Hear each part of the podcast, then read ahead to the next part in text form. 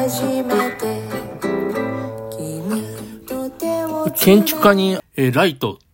という人がおりまして、えー東京駅を設計したり、それとあの、落水槽っていうのが有名ですよね。なんか滝の上に、あの、家を作って、日本だとありえないですね。雨がザザ降るんで、あんなことすると、えらい目に、えー滝が増水して、みたいな。一定数は、なんか流れる、えっ、と、安定して、した、えー滝というか川なんでしょうね。あの、ライトが作るの直線的なあの設計がどうも好きらしくて、車でも、あれなんですね、あの、フォルスワーゲンの、え、十字ラ、十、字アールさんが作った、あの、もう車みたいな、直線的なあのデザインの車、えー、フィアットパンダとか、ゴルフですよね。で、フィニファリーナ、フェニーナ、えーが、あの、フェラーリとか、あの、曲線が、まあ、美しい、みたいな、え車をデザインするんですけど、あっちよりね、なんかもう、あの、箱みたいなやつが好きで、えさっきライトの、あの、建築家言ったけど、やっぱり直線なんですよね。あのアントニオ・ガウディみたいな、うねうねした、えー、なんていうか、有機的なやつよりも、もうなんていうの、えーっと、家みたいな。あの、やつが好きで、で、あの、別に誰だって言われなくても、あのレイモンドさん、えー、アントニー、アントニン・レイモンドさんの作った家が好きだったり、それから、津畑修一さん、えー、って建築家がいるんだけど、取材したことがあって、えーあの人の家もいいなと思ったら、ライトの弟子、弟子なんですね、みんなね。やっぱり直線的な、あの、デザインだったりするんですよ。なんか、あの、僕の中に日本人好みの、なんかあの、直線の美みたいなのを好むのがあるのかな。えー、カツラリ球とか好きですもんね。えー、なんかお面白いんですよ。あの、デザインが一個一個、えー、なんで黄金分割になってたり、え、障子の、なんていうの、大きさが、え、遠くに行くほど遠近法で小さくなるんだけど、ならないですよね。あの、遠くに行くと大きく、あの、なんていうの、作ってって、あの、均等に見えるみたいなことをやってたり、でもやっぱり直線の美談という感じはするんですよ、日本の建築はね。で、曲線でうねうねしたのもありますけどね、なんかあの、あいつになんかあったら、あの、貝の形したなんとかどうみたいな。ああいうの見るとね、なんか、クラクラするんだけど、あの、直線がシュッとある、なんていうの？カツラリキューみたいな。ああいうのってなんか、あの、かっこいいなっていうふうに思って、えっと、惹かれますよね。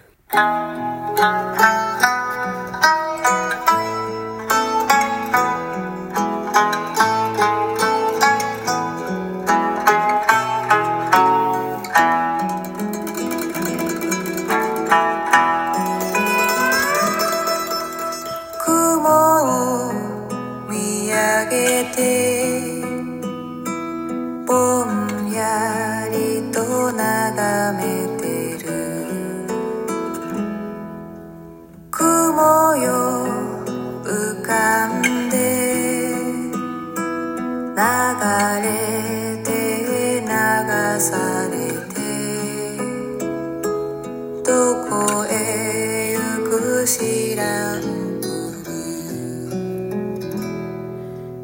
雲を追いかけいつまでも探して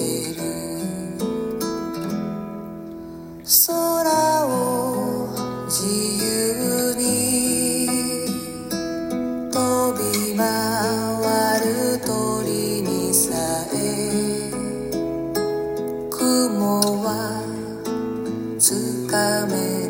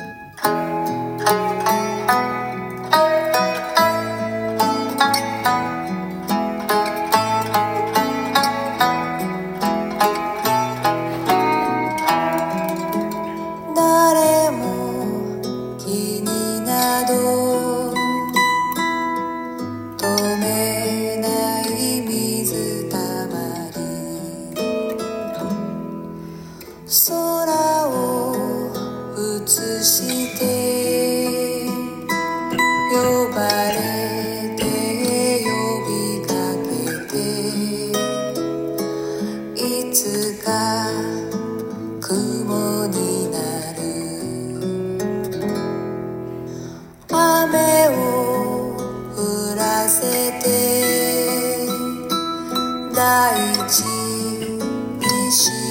渡る。命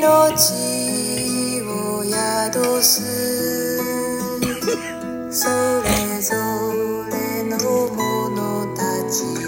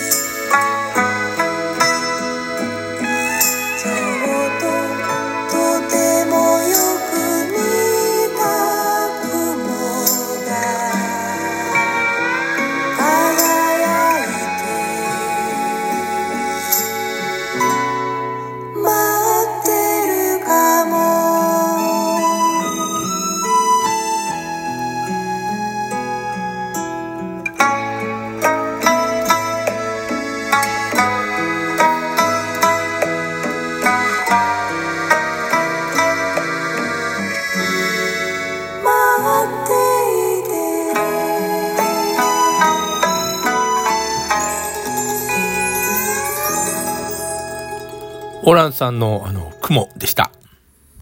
えっと、あの、収録中に咳き込んでしまいました。なんか音入ったかもしれませんが、すいません。えー、ものすごいアナログなことやってんですよね。なんか昔、あの、録音するときにテレビ、カセットテープを、なんてスピーカーに近づけてさ、あの、録音したりとか、多重録音もね、カセット、カセットテープを2つ以上、以上って2つ使って、どんどんあの、音を重ねていくっていうことをやったりしてましたね。山下達郎をいろんな機械使って、えー自分の声であの、多重録音をしてますけども、あ自分の声でね、なんかハモるとものすごいハモるんですよ。同じ楽器だから。で、面白いなと思って僕もなんか、小学校の時かな、なんかやったことあります。と同じようなことを今やってるんですよ。あのーマイクをスピーカーに近づけて録音するという、えー超アナログなラジオトークですね。さっき建築の話したんだけど、あの、昔の日本の家、えーちょうど、あの、僕の祖父、おばあちゃんです。ね、家が、えーまあ、おじいちゃんが生きててか、おじいちゃんとおばあちゃん家なんですけど、そこに、えー夏休みとか冬、えー正月帰ったりしてた時、えーものすごい江戸時代の家なんですね。えー基本的に煮炊きはいろりでする。それで、あの、暖を取るのは、あの、こたつなんだけど、小さなこたつで、そこにあの、炭を入れて、あのその炭が燃えてる間はあったかい。でも大体一日あったかいんだよね。めくると中に猫が寝て丸くなっててんだけど。あの電気は一応通ってんだけど、電気あんまりつけないんですよ。えー、ななんていうの、えー媒体というか、ラジオが大活躍。しかも真空管ラジオだったよね。テレビよりラジオ。それから、あのー、襖なんですよ。冬どんだけ寒いんですか？あの、ふあの、紙一枚で、えー、あの、昭和のあの頃って、もう今より全然寒いし、しかもあの、山間部だったので、えー、まあ、0度以下になるわけですね。で、そこで、もう畳も凍るような畳があって、えー、とりあえずのこたつに足を突っ込まないと耐えられない。えー、いろりが、の、なんで、火をつけて、えー、暖を取るみたいなことあるんだけど、いろりってね、あのー外からいっぱい空気が入んないと、もう、部屋の中がもう、煙の中で充満しちゃいますから、あのースカスカなんですよ。屋根にはなんていうの、あの、穴が開いてて煙突じゃないですよ。なんか、えー、屋根の穴のところに全部煙が出ていく。それから、あの、床下からとかいろんなところから、あの、空気、冷たい空気が入ってくるんですよね。やっぱり猫が一番いいところに丸まってんですよ。で、暖かくなるのは、その火が、なんていうの、あの赤く燃えてるのが見えるところだけがあな暖かくなって、いや、よくあんな、でもしかも裸足でしたもんね。えー、なぜか靴下を履かず、えー、裸足で、お風呂は、お風呂とかトイレはね、外にあるんですよ。風呂に入んな、まあ寒い。えー、というような、あの、江戸時代の、だった、こうだったんだなっていう、風呂も薪で炊いてましたしね。えー、ガスはあるんですよ、一応。台所の手の隅に。隅って土間ですけどね。えー、不便なんですよ。あの、いろりの方が、えー、使うのに非常に便利で、もうすぐにいろ、なんて煮炊きができ、えー、ご飯。ご飯は電気使ってたような気がするなあのー、ご飯は奥戸では炊いてなかったです。奥戸はありましたけど、えー、なんかあれは電気が楽だったんだ、だと思うんですよね。えー、小さな蛍光灯が一つだけあるいろいろ部屋。大体もうむちゃむちゃ薄暗くて、あそこの部屋部屋でいていたらなんか体がさ、もう煙のいぶされたような匂いがするっていう。ああ、江戸時代ってこのなんかこんな寒いの